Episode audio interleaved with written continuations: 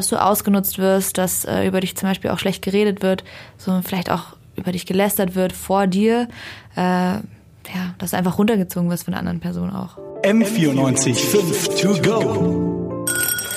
So ist der Eibacker. Na, zum Gleichern.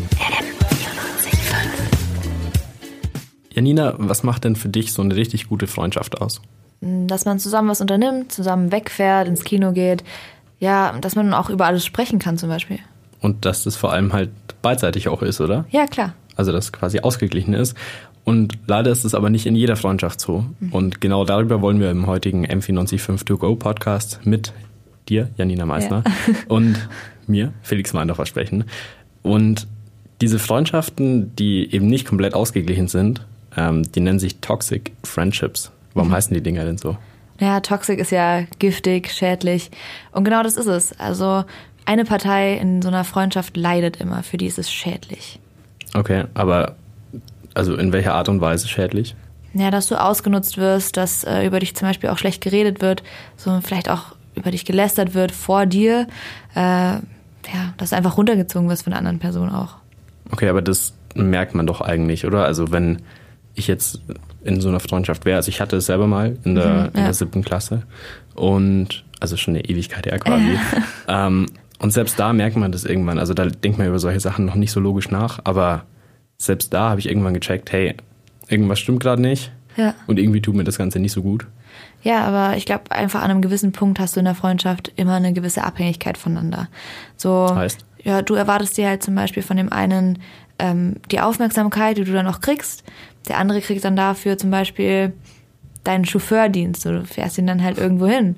Ähm, also das ist einfach so, dass man voneinander dann irgendwann abhängig ist. Okay, aber jetzt, also da, ja. das, was du gerne mit dem, mit dem Chauffeurdienst gesagt hast, mhm. ich meine, das ist doch eigentlich so was ganz Normales, dass halt derjenige, der als erstes den Führerschein hat, ja, fährt halt immer so die ganzen Freunde ja, rum, gut, oder? Das ist ja normal. Dann, ja, zu der Zeit klar, aber irgendwann ist halt der Punkt erreicht, wo du dann wirklich merkst, dass die eine Person wirklich immer die Leidtragende ist und immer alles gibt und die andere immer nur noch nimmt. Okay, aber warum sollte ich dann noch an sowas festhalten? Ich meine, wenn ich das schon merke. Naja, dafür gibt es halt verschiedene Gründe. Manche ähm, sind da halt einfach so in sich gefangen, dass sie da auch nicht raus wollen, weil es einfach irgendwie ja doch bequem ist. Mhm. Ja. Ähm, also ich kann mir schon vorstellen, dass es äh, passieren kann. Ähm, muss ich das dann sofort beenden, wenn ich das merke? Oder gibt es da noch irgendwie eine Möglichkeit, um das Ganze irgendwie zu retten noch? Also ich glaube, in erster Instanz sollte man immer erstmal mit der anderen Person reden, ja. wenn es einem nicht gut geht. Das merkt man ja in der Freundschaft. Ähm, und dann halt einfach, ja, vielleicht versuchen, das zu klären. Und wenn das sich nicht klären lässt, dann tatsächlich die Freundschaft beenden.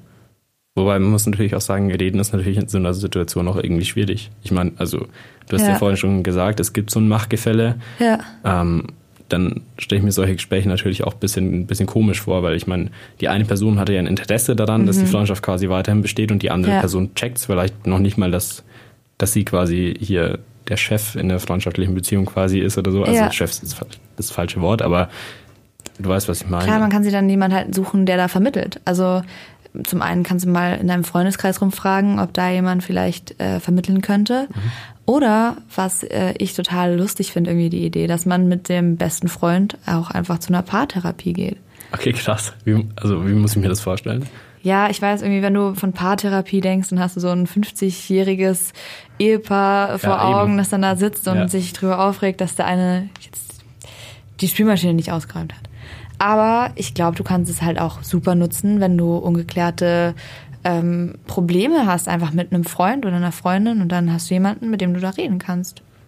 Glaubst du denn, dass sich das oder dass das überhaupt funktioniert, dass sich der andere da überhaupt drauf einlässt? Ich glaube, das hängt von Person zu Person ab. Also ich glaube, in so einer Freundschaft eigentlich profitiert ja jeder von einer guten Beziehung zu jemandem außerhalb der Familie. Und deswegen ist es, glaube ich, gar nicht schlecht. Ja, warum nicht? Hattest du selber schon mal sowas und wie gehst du mit sowas um? Also, also ich hatte schon oft auch das Gefühl, dass äh, man in der Freundschaft ausgenutzt wird, so eine Zeit lang. Ja. Gerade wie du gesagt hast, so siebte Klasse, das ist so das perfekte Alter, wo man dann halt schaut, wie man Leute noch irgendwie manipulieren kann.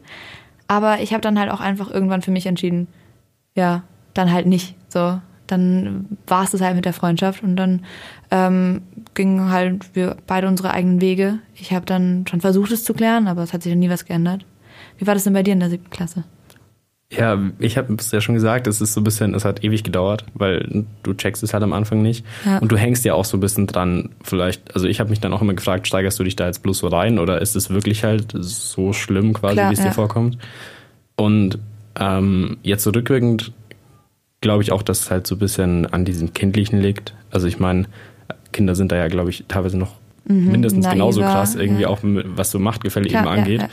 Ähm, aber es gibt es eben auch bei Erwachsenen noch. Und das finde ich eigentlich schon ein bisschen verwunderlich, weil man könnte ja eigentlich meinen, dass halt Erwachsene auch imstande sind, eine gesunde Freundschaft quasi aufrechtzuerhalten. Ja, sollte man meinen. Aber so zwischenmenschliche Beziehungen, ja, ist immer was komplett Individuelles und ja. Absolut. Also ich glaube, deswegen gibt es auch einfach kein Allheilmittel, sondern nee, da muss halt jeder Fall. einen eigenen Weg dafür finden und selbst rausfinden, wie man damit umgeht. Mhm. Danke dir, Nina. Gerne. M94 5 to go.